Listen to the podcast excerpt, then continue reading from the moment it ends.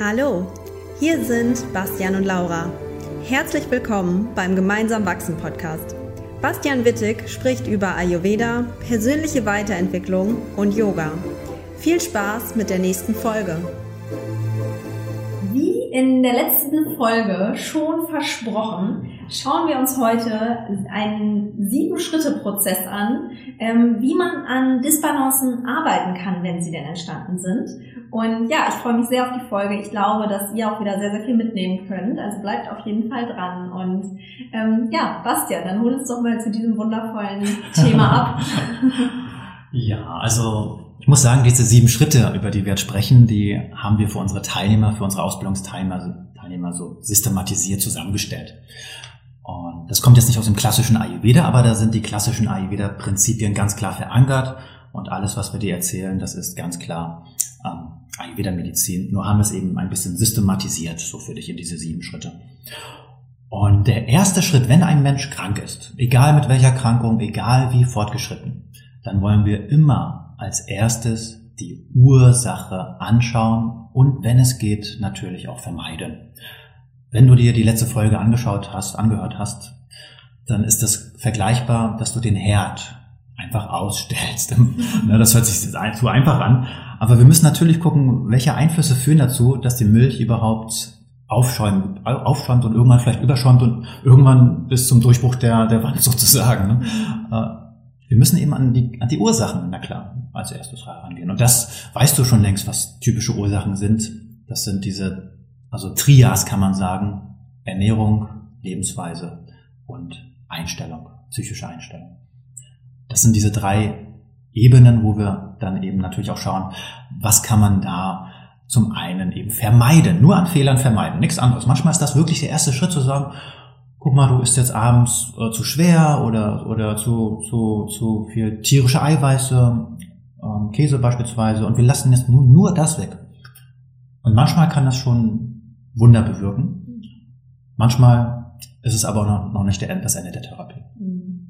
Ja, du hast hier schon ähm, direkt mit was ganz Wichtigem ein, ja, angefangen, sag ich mal, von der Systematisierung gesprochen. Denn Ayurveda bietet ja unglaublich viele Ansätze, um die Gesundheit zu fördern und auch um Disbalancen auszugleichen. Aber wo der Ayurveda halt nicht ganz so gut drin war, ist diese Systematisierung. Ne? Deswegen finde ich das einfach ganz wichtig, nochmal zu sagen, dass, ähm, dass ja. du das hier ja vor allem auch alles in ein sehr, sehr gutes System gebracht hast. Das wollte ich einfach nochmal mhm. ähm, hervorheben, weswegen wir hier eben auch von diesen sieben Schritten mhm. ähm, überhaupt sprechen können. Und was an der Stelle vielleicht auch noch wichtig zu erwähnen ist, ähm, solltest du die letzte Folge nicht gehört haben, das ist hier eine Zweierreihe, also hör dir auf jeden Fall ähm, die vorherige Folge nochmal an, wenn du jetzt denkst so, was redet der denn da gerade von Milch und von einem Topf? Aufschäumen und Durchbrechen ja. der Wand. Was hat denn das mit der Milch zu tun? Ne?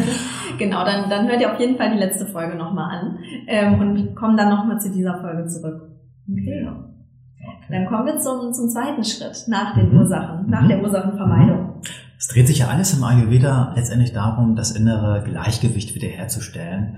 Wir sprechen ja von den Doshas und von inneren Milieuzuständen, wie wir schon oft auch so erklärt haben. Und manchmal ist es so, dass wenn wir die Ursache ähm, vermeiden, ob das jetzt ähm, innerhalb der Ernährung ist, dass wir zu scharf, zu sauer oder zu süß oder irgendwie andere Fehler machen, ähm, dann bringt es manchmal schon viel, die, wie gesagt, zu vermeiden. Aber es kann eben durchaus sein, dass wenn wir das länger so praktiziert haben, dass das Milieu eben sich schon ein bisschen eben, ja, gefestigt hat. Es ist eben schon aktiver geworden oder hat sich eben schon ausgebreitet oder sogar ins Gewebe infiltriert. Und daher ist es sehr wichtig, dass wir hier natürlich weitere Maßnahmen ergreifen, um das Milieu oder die Doshas auszugleichen. Das ist der zweite Schritt, das Ausgleichen des gestörten Milieus im ganzen Körper. Weil du auch schon gehört hast, wenn die Doshas erstmal zugenommen haben, aktiv wurden aus dem Verdauungstrakt heraus, ja, sich ausgebreitet haben, dann ist es eben auch im Gewebe womöglich oder eben zumindest im ganzen Körper zirkuliert. Das ist eben so schon bei den meisten Störungen der Fall, wo wir wissen, das Dosha ist im ganzen Körper und wir können das nicht einfach nur hier ein bisschen äh, lokal eine Creme von außen drauf machen oder sowas. Ne?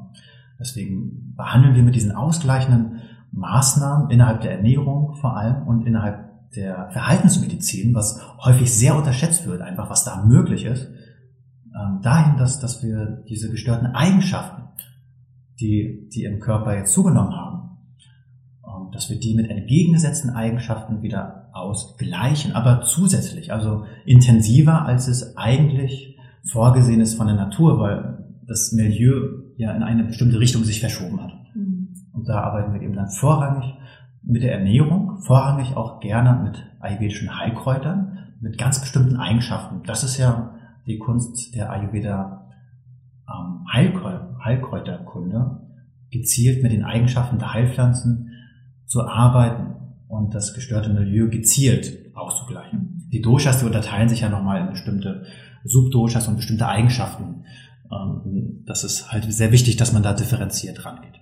Genau, und wir haben eben 20 verschiedene Eigenschaften, also zehn, zehn Gegensatzpaare letztendlich und die Gegensätze gleichen sich da eben aus. Und das ist auch ein Satz, den ihr euch merken könnt, der ganz, ganz wichtig ist, finde ich. Ähm, Gegensätze gleichen sich aus.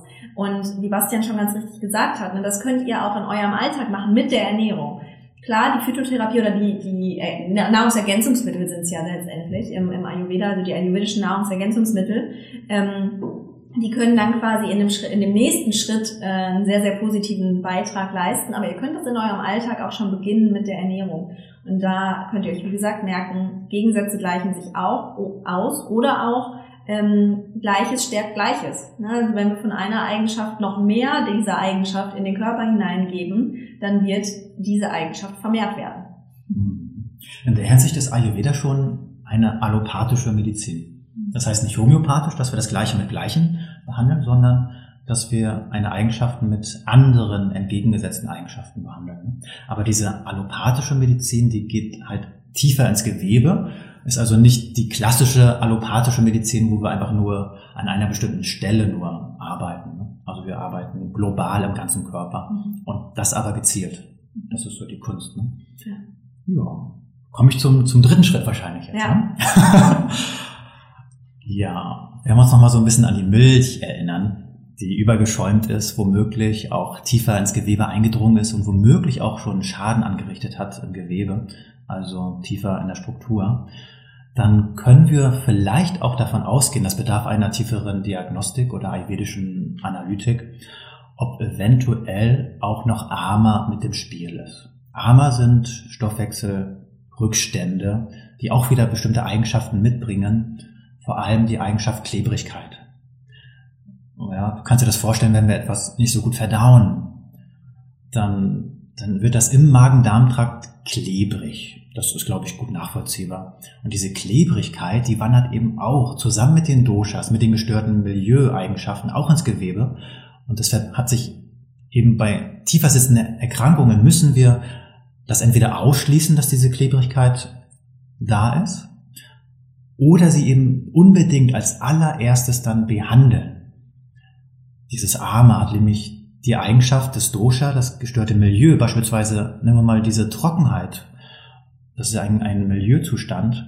Wenn diese Trockenheit sich ins Gewebe mehr eingenistet hat, ins, ins Gelenk beispielsweise, und dann Ama im Spiel ist, dann sorgt diese Klebrigkeit, das ist, ist wieder sinnbildlich gesprochen, dafür, dass das Dosha, diese Trockenheit, mehr ins Gewebe angeklebt und angenagelt wird, sozusagen. Ähm, das ist möglich. Das ist nicht immer der Fall, aber wir müssen das unbedingt, bevor wir in die tiefere Therapie gehen, und das wird häufig vernachlässigt, deswegen tue ich das halt gerne betonen, äh, wir müssen das angehen. Viele Menschen gehen zu schnell oder unvorbereitet irgendwo in einer Ayurveda Panchakarma-Kur Einrichtung irgendwie nach Sri Lanka und machen da richtig schön Ölungen von vornherein und ähm, womöglich ist genau das ein ganz großer Fehler. Wenn wir nämlich zu früh anfangen zu ölen oder tiefer zu behandeln, ohne dass wir Ama behandelt haben, dann kann das den Krankheitsprozess sogar in der Tiefe verstärken. Und das ist also dieser dritte Schritt, von dem wir jetzt sprechen, das Agni so anzufachen. Agni ist unser Verdauungsfeuer wenn es dann richtig gut arbeitet und gezielt gestärkt wird, dieses Ama quasi verbrennt. Mhm. Und so, dass das gestörte Milieu und die gestörten Doshas auch wieder freigelegt werden können und behandelt werden können. Ohne dass wir diese Blockade von Ama gelöst haben, ist keine tiefere Therapie möglich. Genau. Ja, und ähm, generell das Agni anfeuern, da gibt es halt auch wieder super viele verschiedene Methoden ja. und Möglichkeiten, das zu tun. Und das ist natürlich auch immer sehr, sehr individuell von Person zu Person. Und da muss man auch wirklich schauen, was passt zu wem. Aber so das Einfachste und das Softeste zu machen, ist eigentlich wirklich mit so einer leichten, für alle Doshas gut bekömmlichen ähm, Schärfe. Ne? Beispielsweise mit irgendwie mehr Ingwerwasser trinken. Das ist jetzt nur eine von vielen Möglichkeiten und man sollte da, wie gesagt, individuell schauen, aber einfach, dass du dir hier eine Vorstellung davon hast, wie wir das auch ja. ähm, in einem ersten Schritt zumindest ähm, ja. machen können. Schön. Ja. Es gibt da verschiedene Abstufungen, wie du schon gesagt hast. Ja. Und du hast es eben mit dem Ingwer erwähnt. Ich glaube, das ist äh, jetzt hier für unser Podcast die Empfehlung, die wir auf jeden Fall rausgeben können. Mhm. Die man auch so oder so machen kann, auch wenn man nicht krank ist, um das Verdauungsfeuer so zu stärken, dass erst gar kein Armer entsteht. Mhm. Ich empfehle da gerne zwei Gramm des Ingwerpulvers, zweimal täglich auf 200 Milliliter Wasser, zwei Wochen lang. Also das waren jetzt viel Zweien. Ich kann es gar nicht merken. und Ingwerpulver ist übrigens ganz, ganz wertvoll. Es hat nämlich andere Eigenschaften wie die frische Ingwerwurzel, die sonst auch immer so hoch gelobt wird, aber wir dürfen das Pulver auch hochloben. Denn es hat im Gegensatz zu, zu diesem äh, zum frischen Ingwer noch eine etwas mildere Wirkung. Es hat auch so einen leichten, äh, süßlichen Nachgeschmack und ist insgesamt für die, für die Doshas daher auch bekömmlicher als der frische Ingwer. Der ist, der ist halt intensiver, muss man einfach wissen. Ne? Das ist so ein bisschen ein Tipp am Rande sozusagen. Bevor wir jetzt zum vierten Schritt kommen. genau. Wenn wir jetzt uns nochmal äh, daran erinnern, dass das Dosha womöglich ja so auf dem Boden schon gekleckert ist, also die Milch, nachdem sie übergeschäumt ist, ähm, selbst wenn wir jetzt die Ursache, äh, den Herd ausgestellt haben, ist die Milch ja jetzt immer noch auf dem Boden und durchgesackt und durchgekleckert. Und womöglich hat sie, wenn sie länger quasi da durchgesackt ist und die Feuchtigkeit dort äh, Schimmel anrichtet und das bröcklich wird, Schaden angerichtet. Daher ist es wichtig, dass wir jetzt natürlich auch in der Tiefe behandeln. Ähm, neben dem Herd und dem Topf. Wir müssen jetzt also ans Gewebe rangehen. Und daher ist der vierte Schritt das Lösen der Doshas aus dem Gewebe. Das Lösen der Doshas aus dem Gewebe und das Zurückführen der gestörten Eigenschaften und des, der Doshas, letztendlich der, der schimmligen Milch, dorthin, wo sie letztendlich ausgeleitet werden kann. Dorthin, wo sie herkam. Zum, zum Ursprung quasi des Übels. Das ist jetzt sinnbildlich schwierig, sich vorzustellen, ja, ich bringe jetzt die Milch wieder zurück in den Topf, aber es ist durchaus, durchaus möglich im Körper, die gestörten Doshas zu lösen und in den Verdauungstrakt zurückzubringen. Und das erleben wir ähm, an Patienten, die eine klinische ähm, Kur machen. Das heißt, äh, die kriegen dann nämlich, und das ist das, was praktisch dann angewendet wird, innere und äußere Ölungen in intensiver Form. Nehmen wir jetzt mal auch das Beispiel, was ich in der letzten Podcast-Folge erwähnt habe mit der Parkinson-Erkrankung. Hier wird der Patient intensiv innerlich und äußerlich geölt. Er kriegt bestimmte Gieß, bestimmte Kräutergieß innerlich. Und von außen kriegt er ganz bestimmte Anwendungen, zum einen lokal auf dem Kopf, so zum Beispiel der Shirovasti, das ist so der sogenannte Kopfeinlauf, wo der Kopf so richtig in Öl badet. So eine richtige Wanne auf dem Kopf. Ja? So der hat so einen Hut und da, da schwimmt Öl drin und das ist direkt auf der Kopfhaut. Und das, das Öl, das, das, das dringt schon ein bisschen ein. Das macht schon was. Ja. Da ist auch nicht so ein bisschen Öl auf dem Kopf, sondern ist halt wirklich zehn Zentimeter das Ganze mit Öl gefüllt. Das möchte ich mir jetzt gerade mit meinen langen Haaren vorstellen. Du merkst schon, ich, ich, äh, merke, also ich merke selbst, dass ich das teilweise hier ganz schön abstrahiere und äh, extrem darstelle, aber ich glaube, dass diese Vorstellung dir hilft, Ayurveda zu verstehen. Wir machen das natürlich in der ambulanten Praxis und mit unseren Klienten alles in einer sanften, moderaten und vielleicht in einem etwas längeren Prozess. Du musst wissen, wir sprechen jetzt von der Ayurveda Intensivkur, ähm, letztendlich Panchakarma. Genau, also ich glaube, ganz wichtig an der Stelle ist einfach nochmal zu erwähnen, die Schritte eins bis drei sind etwas, was du zu Hause durchführen kannst, idealerweise mit eben einem Ayurveda-Coach oder einem Ayurveda-Experten. Mm, und ab dem Schritt vier quasi sind wir eher in, in ne, was du auch gesagt hast, in der Klinik. Also wir machen eine, eine Kur und sind in der Regel stationär unterwegs. Ja. Oder in einer ambulanten Praxis, wo dann therapeutisch gearbeitet wird, aber eben, wie du sagst, auch viel sanfter, moderater. Mhm. Genau. Auf jeden Fall ist es tatsächlich so, dass wir also jetzt das Milieu von außen mit Öl lösen, lokal und über den ganzen Körper. Also in der ambulanten Praxis zum Beispiel, wenn man sagt, ja, ich biete jetzt äh, Panchakarma Light an, äh, dann ähm, massieren wir den Menschen einfach Abhyanga-mäßig intensiv. Ein paar Tage, zum Beispiel äh, sieben Tage hintereinander intensiv, nachdem wir die Vorbereitung auch gemacht haben. Das ist ganz wichtig. Und dann bekommt der Mensch auch Svedana. Svedana wird häufig übersetzt mit dem Schwitzen, ist es aber nicht direkt. Svedana ist eine Öffnung der Gefäße, der, der feinen Körperkanäle der sogenannten Srotas. Und die werden mit Hitze, mit feuchter Hitze insbesondere geöffnet. Und wenn das Öl quasi vorher richtig intensiv ähm, in den Körper einmassiert wurde, dann können die Doshas eben durch die freien Kanäle gelöst und wieder zurückgebracht werden. Das hört sich jetzt ein bisschen abstrakt an. Es ist sicher auch ähm, mehr ein Sinnbild, aber tatsächlich sehen wir das an unseren Klienten, wenn wir intensiv ölen, dass die Zunge sich beispielsweise verändert. Dann sehen wir, dass das Dosha sich im Verdauungstrakt ansammelt. Dann sehen wir plötzlich mehr Belag, obgleich der Mensch völlig leicht und gesund sich ernährt, viel leichter in der Kur als normal, kriegt er diese, diese, diese Ansammlung im Magen-Darm-Trakt und das ist erwünscht. Aber wir müssen dann auch unbedingt zum nächsten Schritt übergehen. Wir können es ja nicht dabei belassen.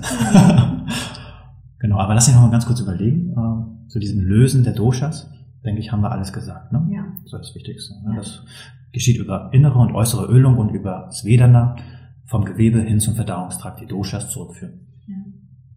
Okay, dann kommen wir also zum nächsten Schritt. Ja. Das ist dann der fünfte Schritt. Genau. Und wie du schon erahnst, das ist dann das Rausschmeißen der Doshas ähm, aus dem Verdauungstrakt. Dezenter formuliert, das sind die ayurvedischen Ausleitungstherapien, aber jetzt im engeren Sinne eben gezielt im Gastrointestinaltrakt. Und da haben wir verschiedene Möglichkeiten. Das therapeutische Abführen und die, die Einläufe. Das therapeutische Erbrechen ist auch eine Option. Das wird äh, den Kliniken dann durchgeführt. Ähm, das ist dann bei typischen Kafferstörungen dann der Fall. Je nachdem, welches Dosha betroffen ist, also welche Erkrankung der Mensch hat, ähm, tut man die Ausleitungstherapie individuell gestalten. Man muss nicht alles machen, also nicht ähm, oben raus, unten raus und dann noch Einläufe. Das ist ganz individuell. Da wollen wir in der nächsten Folge ja drauf eingehen, wie Panchakarma funktioniert. Noch ein bisschen mehr dazu. Genau. Ja. Sehr schön. Dann sind wir schon beim sechsten Schritt angekommen. Mhm. Was ist der sechste Schritt bei, bei diesem Prozess? Ja, wenn der Mensch so intensiv behandelt wurde, dann braucht es auch eine stärkende Therapie. Also wieder richtig schön aufbauen und nähren. Das wird manchmal auch vernachlässigt. Ähm, man macht eine Panchakarma-Kur und man geht gar nicht so darauf ein, wie kann man eigentlich jetzt das Gewebe wieder stärken. Weil, wenn wir uns nochmal daran erinnern, wie entstehen Krankheiten mit also wirklich ähm, einer Symptomausprägung oder eben auch Komplikationen, weil das Gewebe auch eine Schwachstelle vorher schon aufgewiesen hat, wo sich das Dosha infiltrieren konnte. Und deswegen müssen wir diese Schwachstelle unbedingt behandeln. Eben das passiert dann nach der Ausleitung. Mhm. Gezieltes Rasayana, gezielte Gewebestärkung anzuwenden. Letztendlich kann man sich das ja so ein bisschen vorstellen. Ähm, so eine Panchakarma-Kur ist ja schon sehr intensiv. Ne? Da, da passiert ja sehr, sehr viel. Da wird auch ausgeleitet und so weiter und so fort. Und letztendlich steigern Panchakarma-Kuren auch immer so ein bisschen das Vata-Dosha. Genau, ja, genau. Und wir wollen demnach nach der Panchakarma-Kur gerne das Kapha-Dosha wieder stärken, ne? weil wenn wir das Kapha-Dosha stärken, gleichen wir automatisch Vata aus. So kann man sich das, glaube ich, noch ganz gut vorstellen. Das soll jetzt gar nicht bedeuten, dass Leute, die eine Vata-Konstitution oder eine Vata-Problematik haben, keine Panchakarma-Kuren machen sollen. Absolut nicht. Nur man sollte sich das bewusst sein, weil es gibt ja vielleicht auch ähm, Menschen, die sagen, ja, je mehr reinigen, desto besser und gehen jedes Jahr zweimal zu einer Panchakarma-Kur im Frühling und im Herbst. Und da muss man sich einfach bewusst sein, es aggraviert eben Vata und wir müssen da hinterher wieder aufbauen. Und es ist vielleicht nicht für jeden immer sinnvoll, jedes Jahr oder zweimal im Jahr eine Panchakarma-Kur zu machen, sondern auch das muss eben individuell geschaut werden. Unbedingt, ja. Stimmt, das ist so ein Vieldenken manchmal. Ja, mhm. genau. Sehr gut, dann sind wir jetzt beim allerletzten Schritt angelangt. Was könnte unserem, das jetzt noch sein? Bei siebten Schritt. Was könnte das wohl sein? Tatsächlich kommt hier erst die ayurvedische Kräutertherapie so richtig zum Einsatz. Das heißt, nachdem der Körper jetzt so gereinigt wurde, wie das Gewebe und und dieses Leck quasi wieder gestärkt oder verschlossen haben, je nachdem. Ähm, jetzt kommen die Kräuter zum Einsatz, die das Körper, also das innere Milieu ähm, wirklich langfristig stabilisieren und die Krankheit eben womöglich, das ist das Ziel, auskurieren. Das hängt davon ab, wie weit die Krankheit fortgeschritten ist. Wie schon gesagt, beispielsweise bei der ähm, bei nervlichen Erkrankungen mit degenerativen ähm, Anteilen, wo also wirklich Strukturen schon kaputt sind, wie bei Parkinson, da können wir immer noch eine Linderung erzielen und eben eine enorme Lebensverbesserung. Ähm, wir können da nicht von Heilung sprechen, weil die äh, Struktur nicht 100% regenerationsfähig ist, aber den Menschen geht's deutlich besser. Das habe ich zuletzt in Indien erlebt mit einer Parkinson-Patientin, die halt intensiv genau das praktiziert haben, wie wir es beschrieben haben und dann eben auch noch über Wochen Kräuter genommen hat. Das ist ganz wichtig, dass dann quasi über Wochen eine Kräutertherapie stattfindet und dann eben die Ko Koordination, ähm, was ja bei Parkinson ein großes ähm, Manko denn darstellt der Patienten, ähm, enorm verbessert wurden. Das heißt, sie konnte auf einem Bein stehen, eine 60-jährige Frau und äh, konnte so wieder Yoga machen, ohne da zu wackeln und das alles. Ne? Also das ist ähm, enorm, was da möglich ist auf jeden Fall. Aber da können wir in der nächsten Folge gerne noch ein bisschen drauf eingehen, Panchakarma. Ich glaube, heute war es ähm, so die Essenz, dass wir sagen, es gibt diese sieben Schritte und Ayurveda ist na klar auch eine Ayurveda-Medizin, also es ist ein, ein Medizinsystem, wo wir in der Tiefe behandeln können und das ist ja nachhaltig und ist auch uns ist glaube ich auch bewusst, dass, dass ähm, du jetzt als Hörer das jetzt nicht sofort zu Hause so anwenden kannst. Aber ich glaube, das Verständnis alleine, wie entstehen Krankheiten und wie, wie kann man diesen Prozess auch wieder umkehren, das alleine ist schon sehr wertvoll. Und da wollen wir natürlich auch dir in der Zeit immer mehr Impulse mitgeben. Was kannst du für dich machen? Genau, ich finde ganz wichtig, die, die ersten zwei Sachen kann man auf jeden Fall definitiv schon für sich selbst nutzen. Ähm, und ich finde es auch nochmal wichtig zu sagen, gerade beim letzten ähm, Schritt, da bist du nochmal auf die, auf die Nahrungsergänzungsmittel letztendlich eingegangen, auf die Kräutertherapie. Mm, und das heißt jetzt nicht, dass ihr, wenn ihr während Panchakarma-Kuren, wenn ihr da Kräuter bekommt, dass ihr die nicht nehmen sollt. Ne? Das auf gar keinen Fall, sondern ähm, es geht eher darum, dass man danach eben wirklich längerfristig mit Kräutern arbeitet, gerade wenn es eben ähm, um, um ja, intensive Krankheiten geht. Ne? Wir haben jetzt hier ja auch ein intensives Beispiel gehabt. Ähm, ich glaube, das ist da einfach nochmal sehr, sehr wichtig zu sagen. Ayurveda ist ja so facettenreich. Ne? Wir sprechen jetzt so von der körperorientierten und von der Intensivtherapie. Also das Modul, wo wir das unterrichten, das nennt sich auch Ayurveda Therapeut intensiv, wo wir eben wirklich in die Tiefe gehen und äh, wirklich auch Krankheiten mit klar äh, Ansätze zeigen, wie behandelt man das. Mhm. Nur klar, äh, wollen wir das Ganze auch schrittweise mit dir weiter erarbeiten. Sehr, sehr schön. Ich glaube, das war's zu dieser Folge. Ähm, ja. Wir hoffen, dass dir die Folge gefallen hat. Wenn sie dir gefallen hat, gib uns gerne eine 5-Sterne-Rezession ähm, bei iTunes. Und äh, ja, wir wünschen dir noch einen schönen Tag, eine schöne Woche. Alles Gute. Alles Gute und bis bald.